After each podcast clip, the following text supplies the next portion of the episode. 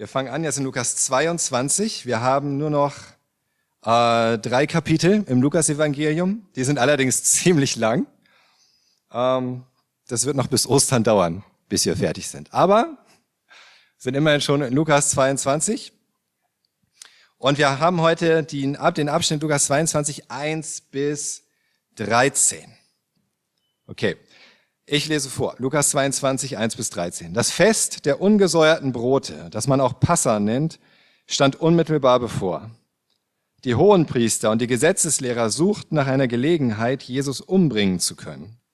Sie wollten das aber heimlich tun, weil sie das Volk fürchteten. Da fuhr der Satan in Judas, der zu den zwölf Jüngern gehörte und Iskariot genannt wurde. Er ging zu den hohen Priestern und den Hauptleuten der Tempelwache und machte ihnen einen Vorschlag, wie er Jesus an sie auslief ausliefern könnte. Sie freuten sich und versprachen ihm eine Geldsumme als Belohnung. Judas war einverstanden und suchte von da an nach einer günstigen Gelegenheit, Jesus an sie auszuliefern, ohne dass das Volk etwas merkte. Es kam nun der erste Tag vom Fest der ungesäuerten Brote, an dem das Passalam geschlachtet werden musste. Jesus schickte Petrus und Johannes in die Stadt. Geht und bereitet das Passamahl für uns vor, sagte er. Wo sollen wir das tun? fragten sie. Hört zu, wenn ihr in die Stadt kommt, werdet ihr einen Mann sehen, der einen Wasserkrug trägt. Folgt ihm in das Haus, in das er hineingeht, und sagt dort zu dem Hausherrn, der Rabbi lässt fragen, wo der Raum ist, in dem er mit seinen Jüngern das Passa feiern kann. Er wird euch einen großen, mit Polstern ausgelegten Raum im Obergeschoss zeigen. Dort bereitet alles für uns vor. Die beiden Jünger machten sich auf den Weg und fanden alles genau so, wie Jesus es ihnen gesagt hatte, und bereiteten das Passa vor. Wir sind in Lukas 22, Vers 1. Das Fest der ungesäuerten Brote, das man auch Passa nennt, stand unmittelbar bevor. Das Fest der ungesäuerten Brote und Passa. Das Passafest, habt ihr vielleicht schon mal von gehört, war etwas, was die Israeliten zum allerersten Mal feierten oder begingen an dem Abend vor dem Auszug aus Ägypten. Mose hatte, war, war berufen worden von Gott, sie aus Ägypten herauszuführen. Der Pharao von Ägypten wollte sie nicht gehen lassen. Es gab zehn Plagen oder bis dahin neun Plagen, die über die Ägypter gekommen sind, als Konsequenz sozusagen. Und Arten und Weisen, wie Gott den Ägyptern gezeigt hat, dass er der Herr ist, der Schöpfer des Himmels und der Erde und dass sie sich ihm beugen müssen. Aber sie wollten nicht, der Pharao war verhärtet und dann kam diese letzte Plage, nämlich der Tod von allen Erstgeborenen in ganz Ägypten. Und am Abend vorher, vor dieser Nacht, in der alle Erstgeborenen starben, von den Ägyptern und allem, was ihnen gehörte, da wurde das Passa gefeiert. Und es gehörte für die Israeliten dazu und es war Teil davon, dass ein Lamm geschlachtet wurde. Es wurde geröstet über dem Feuer.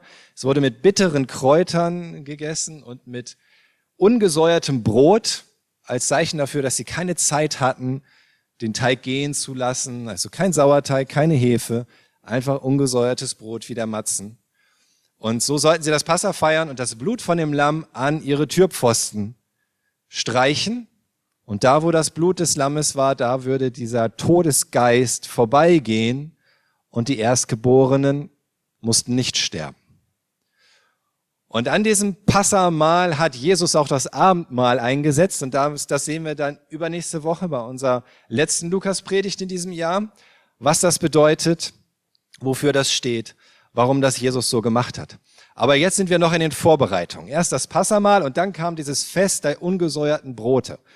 Also es waren eigentlich zwei Dinge. Erst das Passa und dann eine Woche lang Fest der ungesäuerten Brote. Aber in der Praxis war es praktisch eins, weil es direkt aufeinander folgte und weil auch bei Passa schon ungesäuertes Brot gegessen wurde. Und für die Juden war es einfach eins. Passa, das Fest der ungesäuerten Brote, es gehörte zusammen. Und das stand jetzt unmittelbar bevor. Und dann heißt es in Vers 2, die Hohenpriester und die Gesetzeslehrer suchten nach einer Gelegenheit, Jesus umbringen zu können. Sie wollten das aber heimlich tun, weil sie das Volk fürchteten. Matthäus erklärt uns in seinem Evangelium die Lage noch etwas genauer. Er schreibt da in Matthäus 26 in den Versen 1 bis 5, als Jesus seine Reden abgeschlossen hatte, sagte er zu den Jüngern, ihr wisst, dass in zwei Tagen das Passafest beginnt. Dann wird der Menschensohn ausgeliefert und ans Kreuz genagelt werden. Jesus hat noch mal da wieder vorhergesagt, was passieren würde. Dass er ausgeliefert wird und dass die Römer ihn zum Tode verurteilen, dass er ans Kreuz genagelt wird, dass er sterben wird. Etwa um die gleiche Zeit kamen die Hohenpriester und die Ältesten des Volkes im Palast des Hohenpriesters Kaiaphas zusammen. Sie fassten den Beschluss, Jesus heimlich festzunehmen und dann zu töten. Auf keinen Fall darf es während des Festes geschehen, sagten sie, sonst gibt es einen Aufruhr im Volk. Jesus hatte ja schon lange Kritiker gehabt. Es waren vor allen Dingen zuerst die Pharisäer, die ihm überall begegneten, auch im Norden von Israel, in Galiläa, als er unterwegs war, geheilt hat, gelehrt hat. Da waren die Pharisäer da und haben ihn kritisiert, weil was er gelehrt hat, nicht ihrer, ihrer Lehre entsprach und weil sie sich in ihrer Lehrautorität bedroht fühlten. Und hier jetzt sind es aber die hohen Priester, die federführend sind als die Kritiker. Da sind auch Gesetzeslehrer dabei, heißt es. Das sind auch Pharisäer und Sadduzäer, haben wir alles schon gehört. Aber jetzt sind die hohen Priester federführend. Warum? Weil Jesus in Jerusalem ist. Weil Jesus sich im Tempel aufhält. Und weil das Passafest bevorsteht. Und weil es immer wieder vorgekommen ist, dass weil so viele Israeliten nach Jerusalem kommen zum Passafest, da muss ja alle sind da zusammengekommen, teilweise Hunderttausende in dieser Stadt, viele von Bezirken außerhalb, so dass es dann immer wieder zu Aufständen kam, weil die, die dann mal zu Besuch waren sozusagen in Jerusalem, diese Gelegenheit genutzt haben, um zu protestieren gegen die Verhältnisse auf dem Land, gegen die Unterdrückung der Römer oder die Ungerechtigkeit der, der römischen Vasallen und so weiter und so fort. Dann gab es immer wieder Proteste. Sie haben lautstark ihrem Ärger kundgetan in Jerusalem. So wie man heute auch am liebsten in die Hauptstadt fährt, wenn man eine Demonstration macht. Das hat am meisten Wirkung, das bringt am meisten. Und so war das damals auch. In Jerusalem wurde demonstriert, was immer wieder dazu führte, dass die Römer sich genötigt fühlten, das gewaltsam niederzuschlagen. Die hatten dafür keine Geduld und kein Verständnis und sie mochten überhaupt keinen Aufruhr, die Römer. Sollte alles schön in Ordnung und im Frieden ablaufen. Und wenn da irgendjemand anfängt, sich lauthals zu beschweren und sich Menschenmassen sammeln und durch die Straßen ziehen, dann wird den Römern das zu heikel und dann kommen die Soldaten, verprügeln sie oder töten sie auch und es wird sehr gewaltsam. Und es ist immer ein großer, ein großer Ärger und es ist vor allen Dingen auch ein Ärger für die Hohenpriester, denn wenn so etwas passiert, dann steht ihre Autorität in Frage, dann kann das passieren, dass der römische Statthalter sagt, hier, du Hohepriester, wozu haben wir dich eingesetzt? denn die wurden von den Römern eingesetzt, die hohen Priester, damit sie auch für Ruhe sorgen, damit sie die Juden so ein bisschen in Schach halten. Und dann sagen sie, wozu habe ich dich eigentlich eingesetzt? Ich nehme jetzt jemand anders. Du schaffst das nicht mehr. Und das bedeutete Machtverlust für die hohen Priester. Außerdem konnte es bedeuten, dass der Tempelgottesdienst gestört wurde. Und wir haben das ja auch schon gesehen im Tempel, da ging es auch viel um Geld. Da kamen viele hin, um Geld zu spenden und es wurde viel verkauft und Geld gewechselt und die hohen Priester haben durch all das auch verdient. Und auch das war in Gefahr. Ihr finanzieller Wohlstand, ihr Einkommen war in Gefahr. Und deswegen mochten die Hohenpriester und der Hohe Rat insgesamt das überhaupt nicht, wenn es irgendwie zu Aufständen, zu Aufruhr kam in Jerusalem. Und sie haben sich jetzt gedacht, dieser Jesus, der geht uns wirklich gegen den Strich. Der hat keinen Respekt vor uns, der kritisiert uns. Das Volk folgt ihm. Wer weiß, was noch alles passiert, wenn sie ihm noch mehr folgen. Vielleicht gibt es dadurch Aufstände. Aber Sie hatten das Problem, sie konnten jetzt Jesus nicht einfach am helllichten Tage vor der versammelten Menge gefangen nehmen und abführen.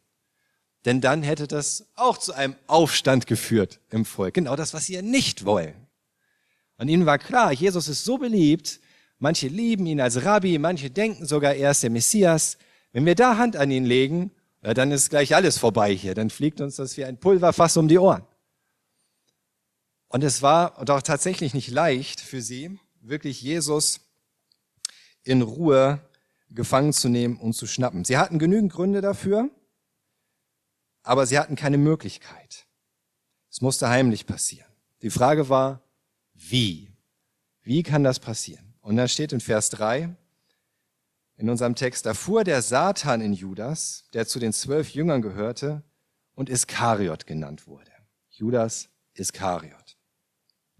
Es wäre wirklich ziemlich aussichtslos gewesen für die hohen Priester. Wäre der Satan da nicht zu Hilfe gekommen, sozusagen. Denn sie konnten ihn tagsüber nicht gefangen nehmen, sie konnten ihn aber auch nachts nicht finden. Es waren hunderttausende Menschen in der Stadt, es war voll. Und ihr müsst euch ja auch vorstellen, sie konnten ja schlecht Fotos verteilen an die Wachen. So wie heute, wo man einen Steckbrief hinhängt, jeder Polizist kriegt ein Bild aufs Smartphone, das ging damals alles nicht. Nur die Leute, die Jesus schon selbst erlebt hatten, wussten auch, wie er aussieht. Alle anderen hatten keine Ahnung. Das heißt, hätten sie einfach ihr Wachen losgeschickt, hier, sucht mal Jesus, wie sollen die den finden? Es sei denn, sie finden jemanden, der ihnen wiederum sagt, ja, ich weiß, wie er aussieht und ich weiß gerade zufällig, wo er ist und so weiter und so weiter. Es wurde früh dunkel. Man konnte sich leicht in der Masse zurückziehen, sich einen Ort suchen in der Dunkelheit, um sich zu verstecken. Und das haben Jesus und seine Jünger offensichtlich auch ohne Probleme tun können. Sie sind dann einfach immer aus der Stadt raus, auf den Ölberg irgendwo, haben da ihr Lager aufgeschlagen. Das war völlig unmöglich, eigentlich Jesus so zu finden, heimlich. Ohne das tagsüber zu machen, während er sowieso im Tempel lehrt. Aber da kommt der Satan zu Hilfe.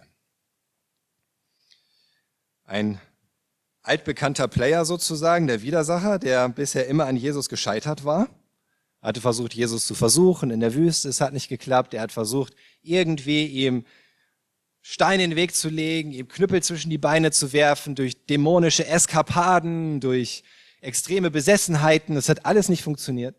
Jesus hat das einfach im Keim erstickt und hat das noch gebraucht zu seiner Ehre. Und nun wittert Satan seine Chance. Und er weiß schon wie. Und er weiß mit wem. Nämlich mit Judas. Mein Wort dazu, ja, es gibt Satan. Es gibt den Teufel. Das Wort Gottes macht da keinen Hehl draus.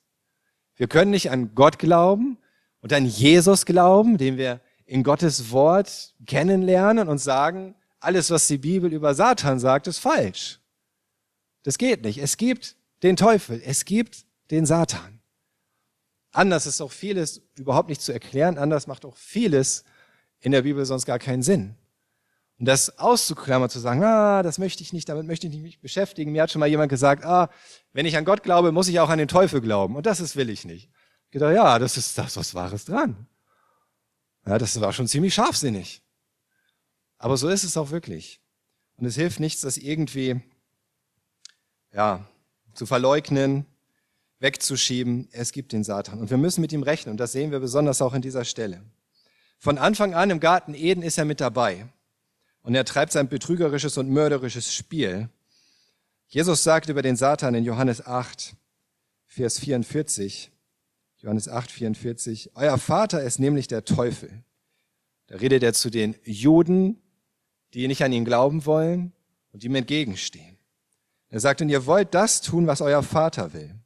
Er war von Anfang an ein Mörder und hat die Wahrheit immer gehasst, weil keine Wahrheit in ihm ist. Wenn er lügt, entspricht das seinem ureigensten Wesen. Er ist der Lügner schlechthin und der Vater jeder Lüge. Und dieser Lügner und Mörder sucht sich Judas aus. Warum? Einfach so? Hätte er auch irgendeinen anderen der Jünger nehmen können? Ich glaube nicht. Ich denke, er hatte seinen Grund, warum er Judas ausgesucht hat. Er kannte Judas. Er wusste, dass er bei Judas eine Chance hat, ihn rumzukriegen. Und er wusste auch wie. Satan kann keine Gedanken lesen. Die Bibel ist ganz eindeutig darin, der Herzenskenner, der, der weiß, was im Verborgenen der Herzen vor sich geht, das ist Gott allein. Nur Gott weiß, was wirklich in den Herzen vor sich geht. Jesus, er hat es oft genug gezeigt. Satan kann keine Gedanken lesen, aber er ist ein sehr genauer Beobachter.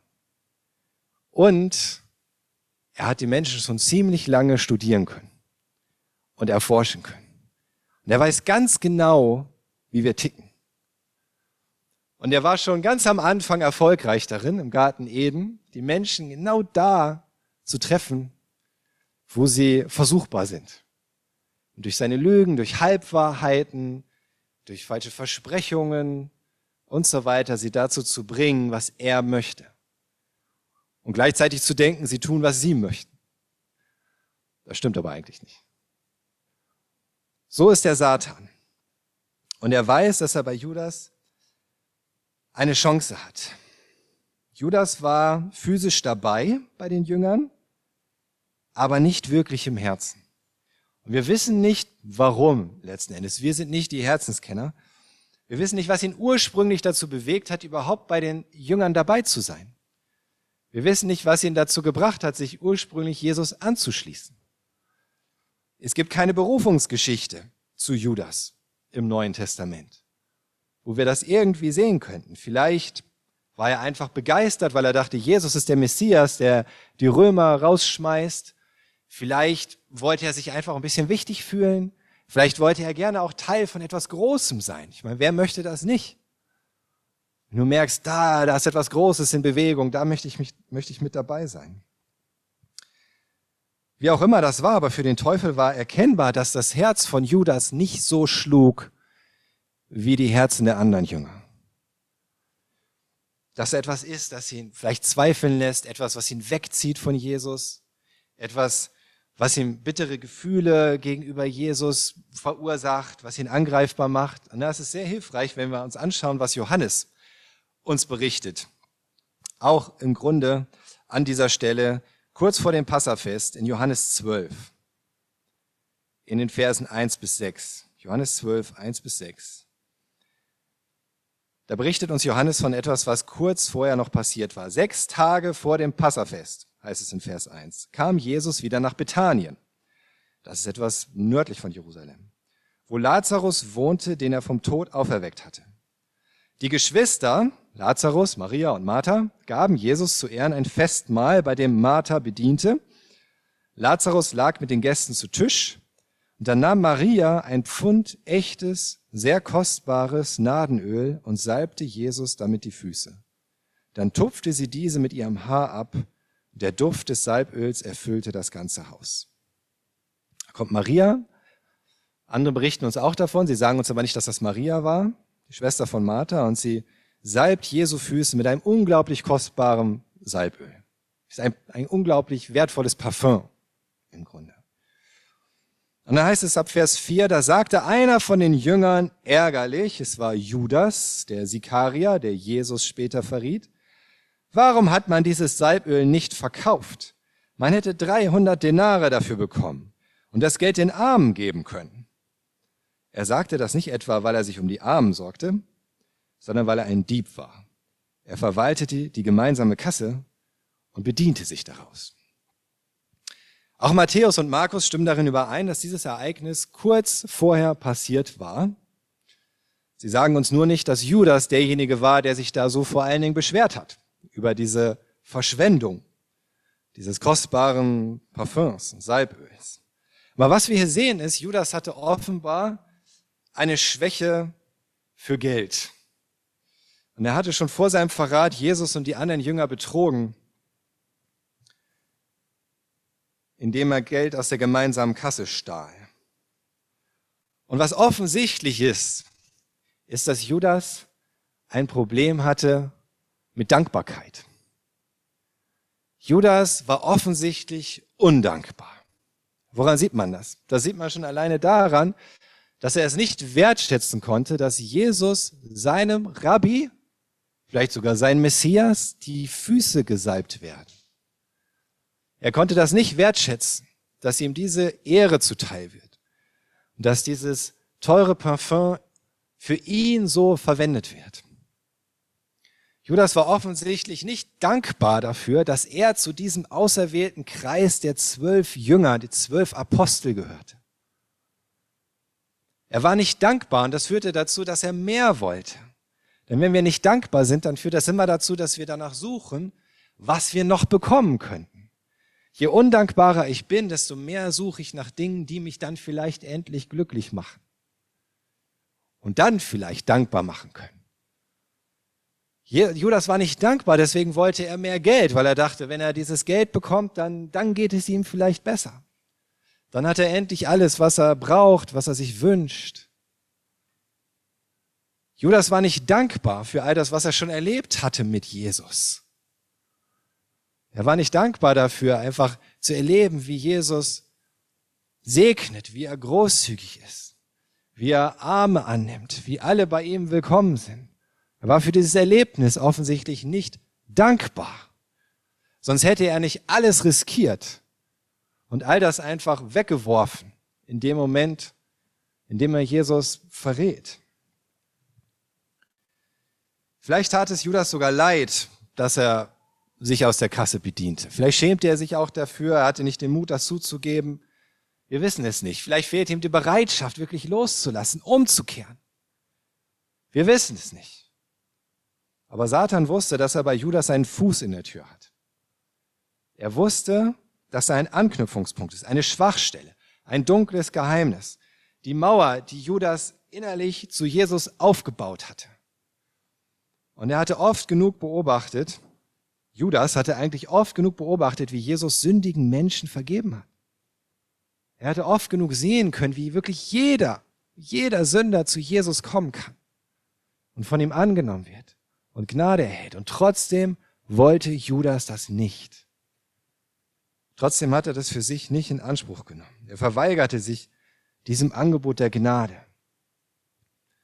Stolz, Uneinsichtigkeit, Bitterkeit, Undankbarkeit und vielleicht auch einfach Enttäuschung über Jesus als Messias, weil er sich erhofft hatte, Jesus würde ein mächtiger, ein, ein streitbarer König werden, der ihn anführt im Kampf.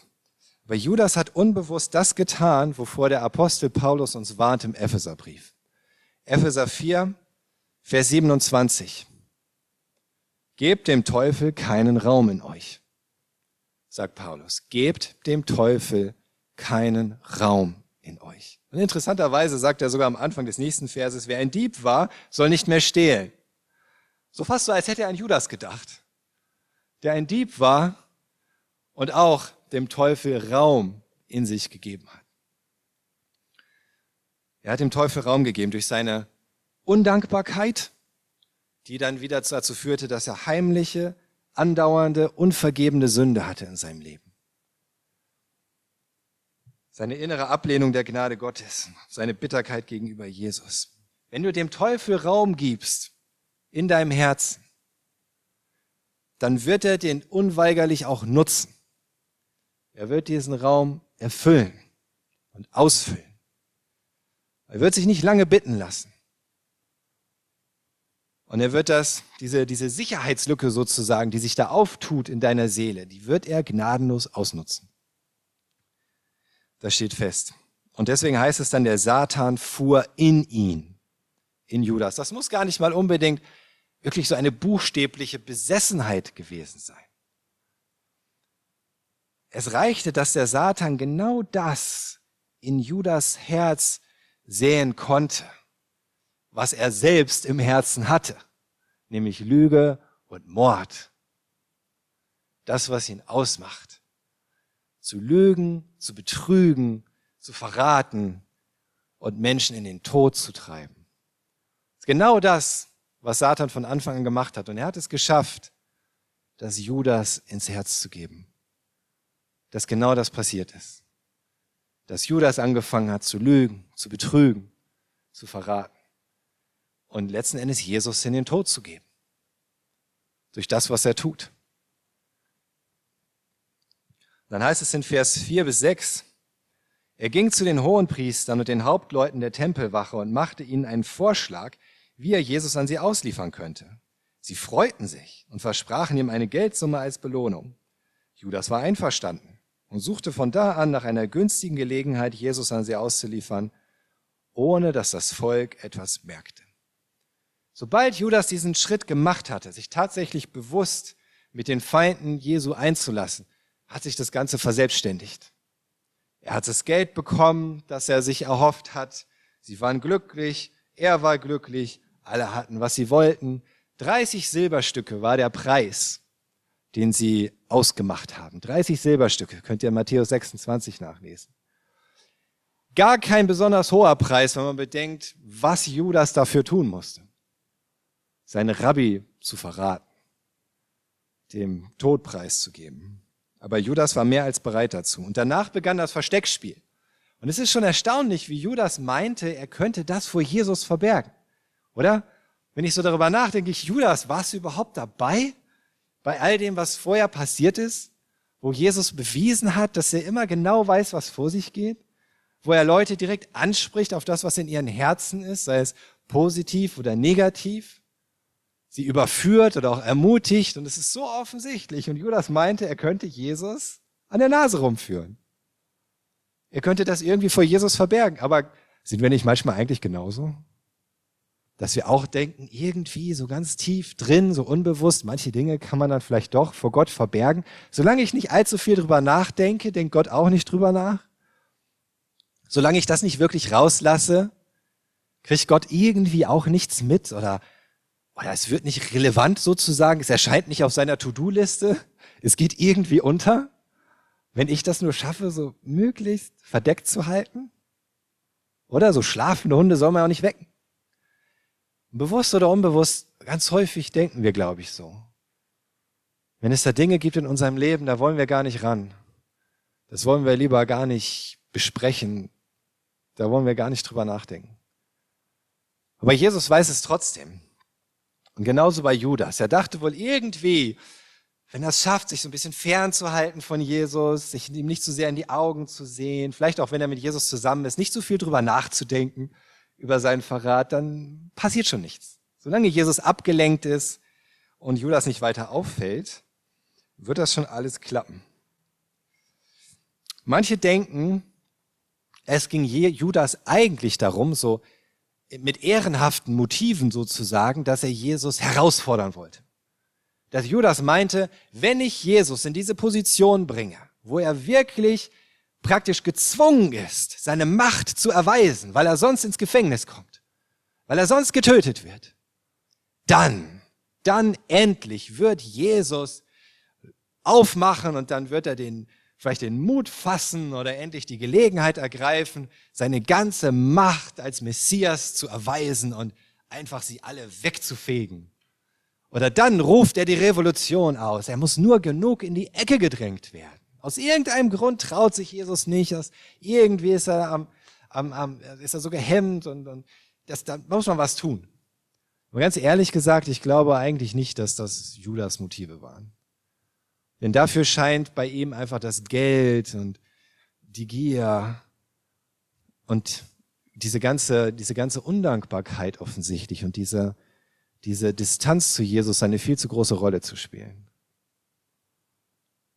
Ich denke, es waren keine ehrenhaften Motive. Und wenn man mal drüber nachdenkt, selbst wenn es so gewesen wäre, dass Judas das tun wollte, um Jesus herauszufordern, ist er dann nicht genau auf dem Pfad von Satan? Ist das nicht genau das, was Satan tun wollte, als er Jesus versuchte in der Wüste, ihn herauszufordern? endlich seine Macht zu erweisen, im Grunde Gott zu versuchen, wozu Jesus sagt, du sollst den Herrn, dein Gott, nicht versuchen. Also so oder so war Judas genau auf einer Linie mit Satan. Deswegen kann Lukas das auch so sagen. Der Satan fuhr in ihn.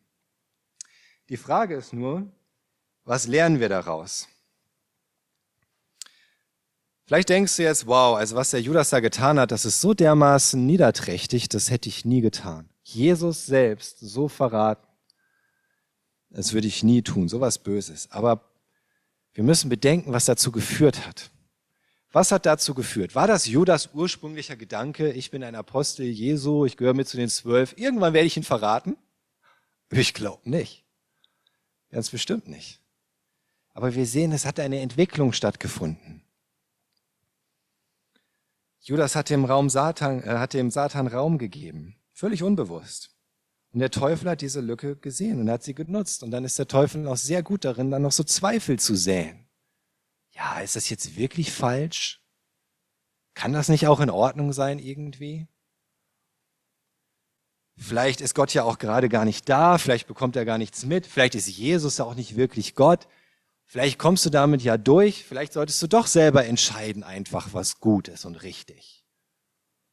Vielleicht ist doch am Ende jeder einfach sich selbst der Nächste. Vielleicht gibt es auch in deinem Leben so dunkle Geheimnisse. Wie gesagt, zuallererst, wie sieht es aus mit deiner Dankbarkeit? Bist du dankbar, mit Jesus unterwegs sein zu dürfen? Ist das etwas, was dich jeden Tag neu mit Dankbarkeit, mit Freude erfüllt? Einfach nur die Tatsache, dass du mit Jesus unterwegs sein darfst. Egal wohin, egal unter welchen Umständen, einfach du bist mit Jesus unterwegs. Er ist bei dir und du bist bei ihm. Bist du dankbar dafür, dass du all das empfangen kannst, was Jesus dir anbietet? An Liebe, Annahme, Gnade, Kraft, Frieden, Leitung, Schutz. All, all diese Dinge, die, die er gerne schenkt. Bist du dankbar dafür? Jeden Tag neu, dass du mit dieser Gewissheit den Tag beginnen kannst und auch wieder beenden. Bist du dankbar für das, was Gott dir gegeben hat? Was du hast in deinem Leben? Bist du dankbar auch für das Materielle, was du hast? Egal, ob du denkst, dass es viel oder wenig ist im Vergleich zu dem einen oder zu dem anderen. Aber bist du dankbar für das, was du hast?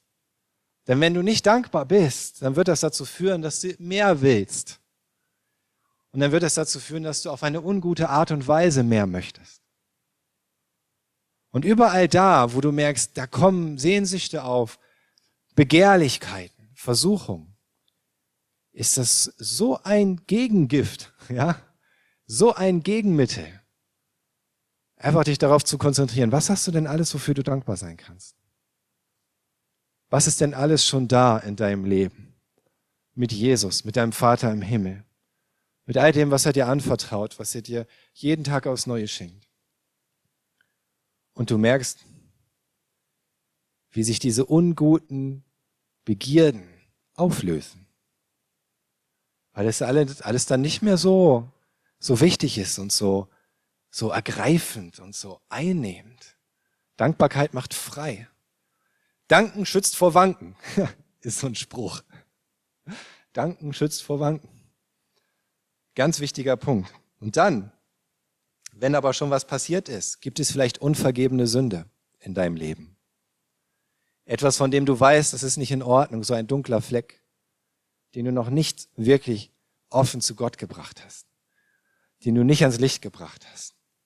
Gibt es heimliche Fehltritte, für die du dich schämst, aber den du nicht wagst, es irgendwie da ins Reine zu kommen.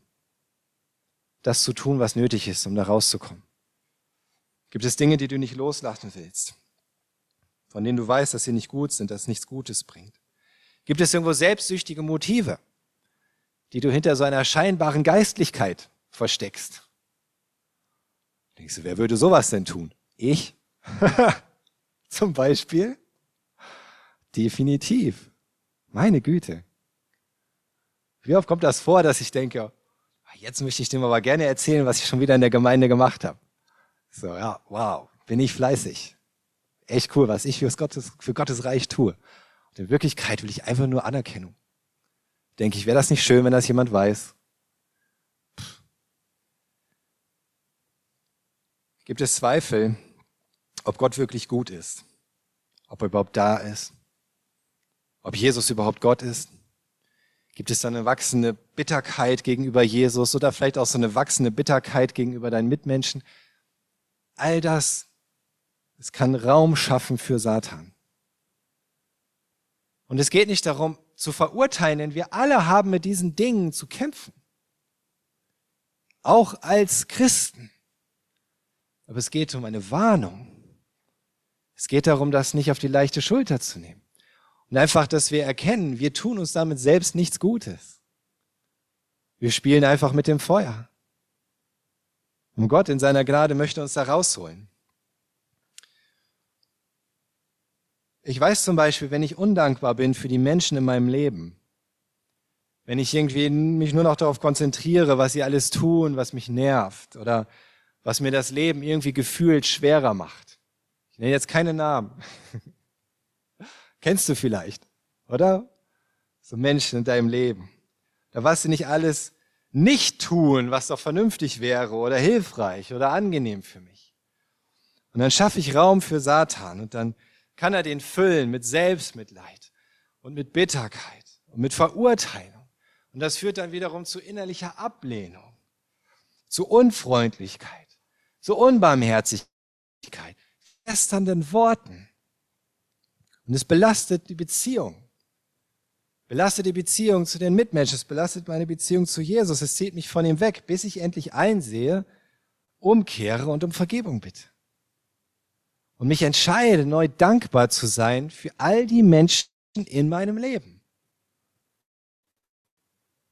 Und es ist so ein Wunder, wenn du darüber nachdenkst, wenn du dich entscheidest, dankbar zu sein für die Menschen in deinem Leben, wie Gott dein Herz verändert und wie dann was ganz anderes reinkommt als Satan und das, was ihm gefällt.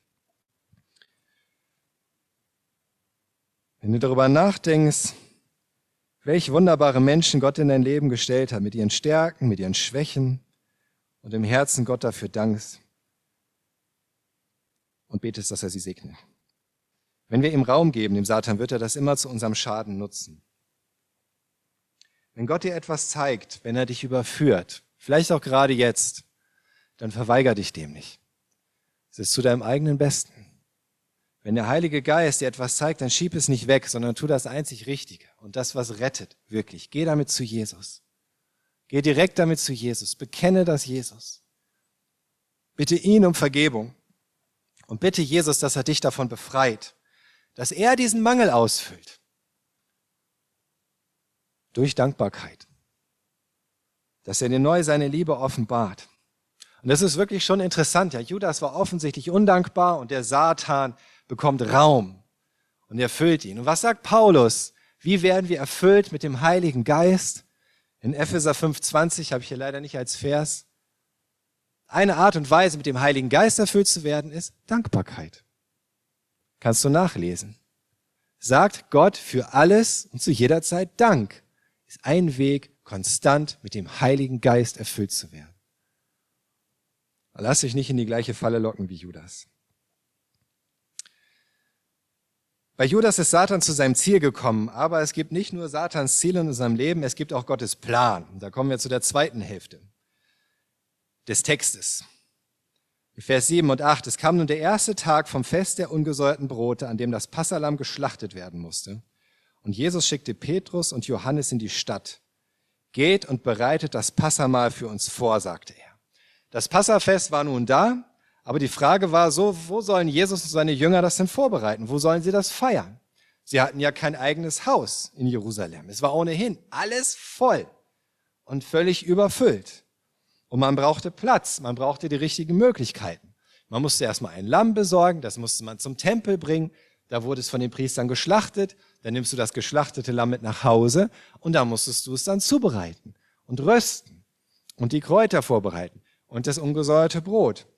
Und es gab eine Menge Regeln zu dem Ablauf und zu den richtigen Handlungen. Das war alles nicht so einfach. Das war ungefähr so wie unsere Weihnachtsvorbereitung. Das macht man auch nicht mal eben am Nachmittag vorher. Oder? Und genauso war das damals auch mit dem Passafest. Die haben gesagt, Jesus, ja, wo sollen wir das denn feiern?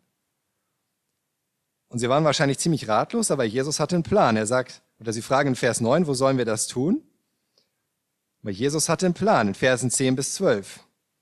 Hört zu, wenn ihr in die Stadt kommt, werdet ihr einen Mann sehen, der einen Wasserkrug trägt. Folgt ihm in das Haus, in das er hineingeht und sagt dort zu dem Hausherrn, der Rabbi lässt fragen, wo der Raum ist, in dem er mit seinen Jüngern das Passa feiern kann.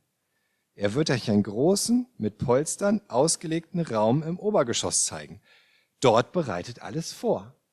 Seine ziemlich gewagte Vorhersage von Jesus an dieser Stelle. Aber es heißt in Vers 13, die beiden Jünger, woanders lesen wir, dass es Petrus und Johannes waren. Die beiden Jünger machten sich auf den Weg und fanden alles genau so, wie Jesus es ihnen gesagt hatte und bereiteten das Passa vor. Und jetzt ist die Frage, wie konnte das funktionieren? Wieso haben sie diesen Mann gefunden? Und wieso hatte der einen perfekt vorbereiteten Raum, den er ihnen auch noch gerne zur Verfügung stellte? Man könnte meinen, ähnlich vielleicht wie beim Einzug von Jerusalem, als Jesus seine Jünger geschickt hat, dieses Eselsfohlen zu holen. Man könnte meinen, ja, das war alles ein perfekt durchdachter, minutiös geplanter Plan von Jesus an dieser Stelle. Schon lange Zeit im Voraus hatte Jesus vielleicht einen Freund in Jerusalem, von dem die Jünger nichts wussten. Und er hat ihn darauf vorbereitet, dass Jünger an einem ganz bestimmten Tag Jesu Jünger kommen würden, um nach diesem Diener zu sehen. Und wie sollten sie ihn finden? Indem er einen Wasserkrug trägt, was einigermaßen ungewöhnlich war, denn eigentlich haben eher die Frauen Wasserkrüge getragen. Männer haben eher so Schläuche getragen, so Lederschläuche, wie so ein Weinschlauch. Und daran konnten die Jünger ihn erkennen. Gesagt, getan. Die Jünger kommen in die Stadt. Sie bemerken diesen Diener mit Wasserkrug. Sie folgen ihm und sagen zum Hausherrn so dieses festgelegte Codewort. Der Rabbi lässt fragen, wo er das Passafest feiern kann. Und der Hausherr versteht, aha, macht die Tür auf und lässt sie rein, alles perfekt vorbereitet. Alles, um sicher zu gehen, dass Jesus und seine Jünger vorher nicht gefunden werden können, nicht gefangen genommen werden. Eigentlich wie aus so einem Agentenfilm, oder? Aber ich denke vielmehr ist das ein Beispiel nicht für Jesu perfekte Planung, sondern für Gottes perfekten Plan. Wir sehen Jesus in den Evangelien eigentlich nie beschrieben als jemanden, der irgendetwas minutiös im Voraus geplant hat und sogar dafür heimlich Vorkehrungen getroffen. Im Gegenteil, stattdessen betont Jesus ja immer, dass er einfach sich leiten lässt vom Vater im Himmel. Dass er sich abhängig macht von dieser Leitung, dass er tut, was er den Vater tun sieht. Dass er sagt, was der Vater sagt. Dass er so handelt, wie es der Vater ihm gerade zeigt. Zum Beispiel schon am Anfang in der Hochzeit in Kana, als er zuerst von Maria, seiner Mutter, aufgefordert wurde, Wasser in Wein zu verwandeln und Jesus sagt, meine Zeit ist noch nicht gekommen. Und dann tut das aber doch offensichtlich, weil Gott, der Vater im Himmel ihm gezeigt hat, doch, deine Zeit ist jetzt gekommen. Das war nicht geplant von Jesus. Und das ist ja gerade das, worin uns Jesus ein, ein Vorbild ist. Nicht in minutiöser Planung der Zukunft im Voraus. Ganz im Gegenteil. Jakobus sagt uns, wenn wir so etwas machen, dann sind wir stolz. Wir sollten dann lieber sagen, so Gott will und wir leben. Wer weiß, ob das klappt. Jesus ist ein Vorbild für uns in diesem absoluten, bedingungslosen Vertrauen in Gottes Plan. Und dass der Vater weiß, was er tut und was zur richtigen Zeit richtig ist und dran ist. Und dass er zur richtigen Zeit uns das zeigen wird und uns so leiten wird. Das, das, das haben wir doch von Jesus gelernt. Nicht wie man wie in einem Agenten-Thriller heimlich, verdeckt, alles wochenlang, monatelang im Voraus plant. Und ob diese Planung so funktioniert hätte, ist ohnehin fraglich. Ich habe euch gesagt, die Stadt ist groß. Hier ist ein Bild von Jerusalem.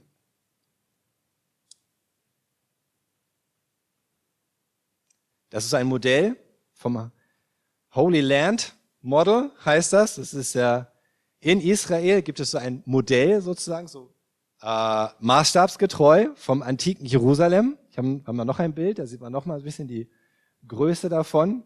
Ja, das sind alles so ganz kleine Häuser. Ja, also auch damals war Jerusalem schon ziemlich groß. Und wie gesagt, da waren Hunderttausende von Menschen unterwegs. Und wenn Jesus jetzt einfach seine Jünger losgeschickt hätte und gesagt, lauft in die Stadt, ich bin sicher, ihr trefft dann da schon irgendwo diesen Diener mit Wasserkrug. Meine Güte. Wie lange hätten die denn suchen sollen? Ich meine, selbst Ihr müsst euch auch gleichzeitig klar machen, es gab keine Uhren damals. Jesus hätte auch nicht mit diesem Hausherrn absprechen können, um 12.15 Uhr. Das hätte nicht funktioniert. Man konnte maximal die Zeit vielleicht auf drei Stunden genau sagen. So morgens, mittags, nachmittags und abends. Das waren die maximal genauen Zeiten. Das heißt, dieser Diener mit Wasserkrug, der hätte jetzt stundenlang da rumrennen können durch diese Riesenstadt in der Hoffnung, dass er zufällig auf diese beiden Jünger trifft, die nach einem Mann mit Wasserkrug suchen. Und wenn man sich dann noch klar macht, gut, einen Wasserkrug zu tragen war für einen Mann vielleicht ungewöhnlich, aber doch sicherlich nicht unmöglich. Und bei Hunderttausenden von Menschen, rein statistisch, wenn nur ein Promille einen Wasserkrug tragen würde, dann wären das gleich 100 Leute, die mit Wasserkrug da durch die Gegend rennen. Wie sollten sie denn dann entscheiden, wer der Richtige ist? Stattdessen geht es ja darum, dass Jesus wusste, wenn er seine Jünger in die Stadt schickt und ihnen einfach sagt, folgt dem Mann mit dem Wasserkrug, dass Gott sie genauso leiten wird. Dass Gott sie so leiten wird, dass sie genau zur richtigen Zeit an der richtigen Stelle in die Stadt reinkommen, durch die Stadt gehen und irgendwann genau auf einen Mann mit Wasserkrug treffen. Weil Gott vorher wusste, dass dieser Mann mit Wasserkrug da sein würde. Und weil Gott vorher wusste, dass dieser Mann mit Wasserkrug ein Diener ist von einem Hausherrn, der zufällig gerade den perfekten Raum für das Passa vorbereitet hat. Und so kommt es dann auch. Sie sprechen diesen Mann an, beziehungsweise sie folgen ihm einfach. Er geht in das Haus und sie sprechen diesen Hausherrn an. Sie sagen, der Rabbi lässt fragen, wo er das Passa feiern kann. Und dieser Mann hat tatsächlich einen vorbereiteten Raum dafür. Und ich stelle mir das so vor, dass der vielleicht vorhatte, selber eine große Feier zu machen. Normalerweise waren das immer 10 bis 20 Leute, die zusammen dieses Passafest gefeiert haben. Und er hatte vielleicht selber so einen Plan gehabt, eigentlich mit Freunden und Familien das Passa zu feiern, aber irgendetwas kam dazwischen. Vielleicht Corona, keine Ahnung, irgendeine Krankheit, es wurde, der Plan wurde geändert. Eine große Enttäuschung vielleicht. Und er steht da mit diesem vorbereiteten Raum. Und dann stehen auf einmal diese Menschen vor ihm und erzählen ihm, ein Rabbi möchte bei ihm das Passa feiern. Das war an sich schon eine Ehre, selbst wenn er gar nicht wusste, wer Jesus war. Ein Rabbi wollte diesen Raum benutzen. Möglicherweise war es so, ja, in Bezug auf den Hausherrn. Aber ich finde, wir sehen hier so deutlich, dass es auch kein Zufall ist, dass gerade auch dieser Bericht im Anschluss kommt an das, was wir von Judas und Satan lesen. Denn wenn man nur das liest von Judas und Satan und wie Satan da zu seinem Ziel kommt und den Feinden Jesu in die Hände spielt und Judas, dieser Apostel, der eigentliche Apostel, ist so ein leichtes Ziel und lässt sich so leicht verführen. Und es führt am Ende dazu, dass Jesus getötet wird. Meine Güte, ist doch ganz schön deprimierend, oder? Wenn Satan in dieser Welt so leicht an seine Ziele kommt. Und wisst ihr was? Ja, es ist auch immer wieder so. Satan kommt immer wieder an sein Ziel. Er findet immer wieder Menschen, die ihm Raum geben. Er findet immer wieder Menschen, die er belügen kann und betrügen und verführen. Und selbst dazu zu bringen, die furchtbarsten Dinge zu tun. Und manchmal leider kann er das sogar durch uns Christen tun. Manchmal findet er auch bei uns einfach Menschen, die sich für seine Ziele missbrauchen lassen. Bei uns allen. Aber über dem steht Gottes Plan. Gottes Plan ist größer. Satan erringt vielleicht manchmal einen Sieg in einer Schlacht, aber Gott hat den Plan für den Krieg und er weiß, wie er zu Ende geht und wie er ihn zu Ende bringt. Und wir haben das ja gelesen in der Matthäus-Stelle, Matthäus 26, dass Jesus ihnen, den Jüngern ja auch nochmal gesagt hatte, ich werde ausgeliefert, ich werde ans Kreuz genagelt. Es zeigt nochmal so sehr, es war alles Gottes Plan. Es war alles Gottes Plan. Und deswegen ist das so eine Ermutigung, auch zu sehen, wie das hier geplant war. Wie selbst solche Details von Gott geplant waren.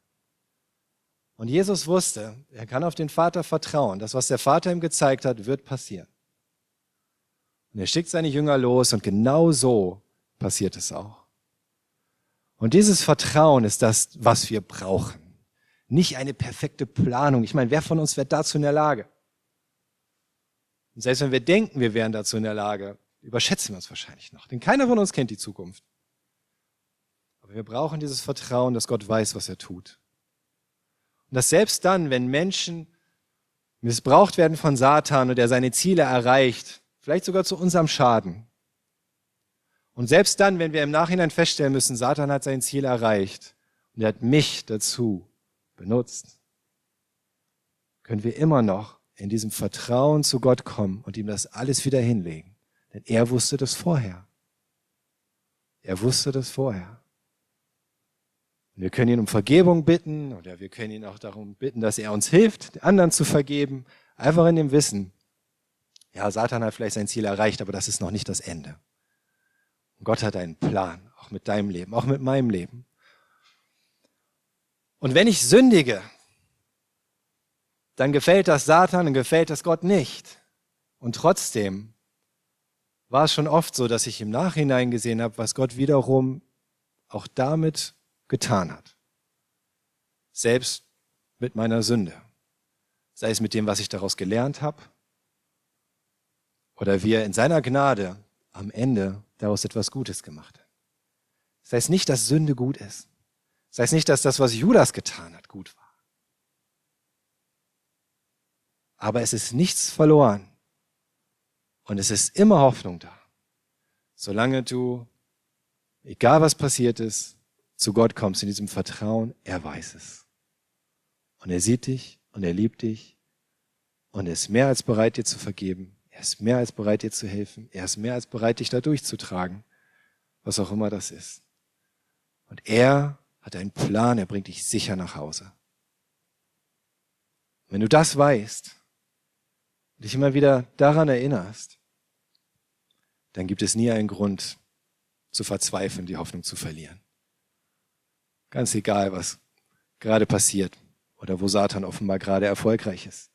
In deinem Leben, in dieser Welt. Gott ist Sieger. Jesus ist Sieger. Gerade weil er am Kreuz gestorben ist.